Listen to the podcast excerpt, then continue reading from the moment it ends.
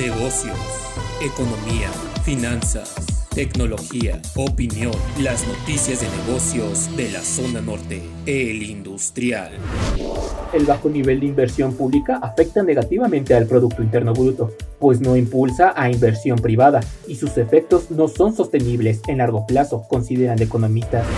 De acuerdo al índice de Ernst Young sobre atracción de inversiones en energía, México cayó del séptimo lugar al 33 entre los países más atractivos en los últimos tres años.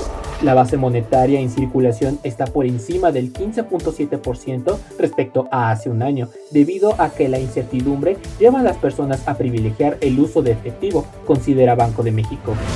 Coparmex consideró preocupante que las pérdidas de microcréditos destinadas a pequeña y mediana empresa en la Secretaría de Economía se hayan reducido un 48% en el presupuesto del 2022. El sistema de Reserva Federal y el Tesoro de Estados Unidos advirtieron efectos negativos de que el Congreso mantenga bajo el techo de endeudamiento, Asociación Nacional de Corredores de Valores Automatizados de Cotización y Standard Poor's caen como resultado.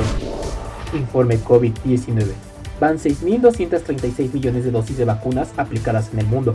En México, 3.645.599 confirmados, 9.792 el día de ayer, 276.376 fallecidos, 700 el día de ayer, 2.999.060 recuperados.